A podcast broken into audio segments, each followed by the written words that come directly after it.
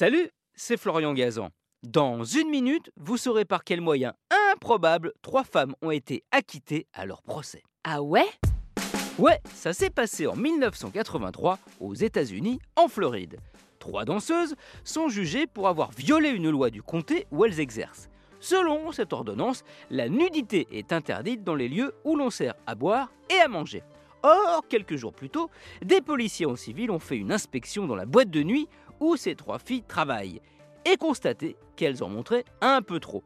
Plus en tout cas que ce que la loi autorise. Ah ouais Ouais, voilà donc les danseuses au tribunal, accusées d'indécence. Pour leur défense, leur avocat plaide alors que les culottes qu'elles portaient étaient trop larges pour révéler ces parties du corps interdites que les agents avaient prétendu voir. Pour appuyer sa thèse, il demande alors au juge à ce que les trois filles, vêtues exactement de la même culotte, exécutent devant les jurés la même danse que celle du soir de leur arrestation. Ah ouais? Ouais, bon, bah, sauf que le juge, qui est jeune et débutant, a peur que cela nuise à sa carrière.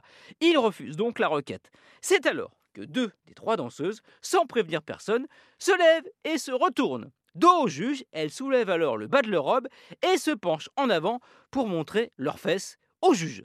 Celui-ci a alors sous les yeux la preuve qu'effectivement, bah, les culottes incriminées sont suffisamment larges pour ne rien montrer de choquant.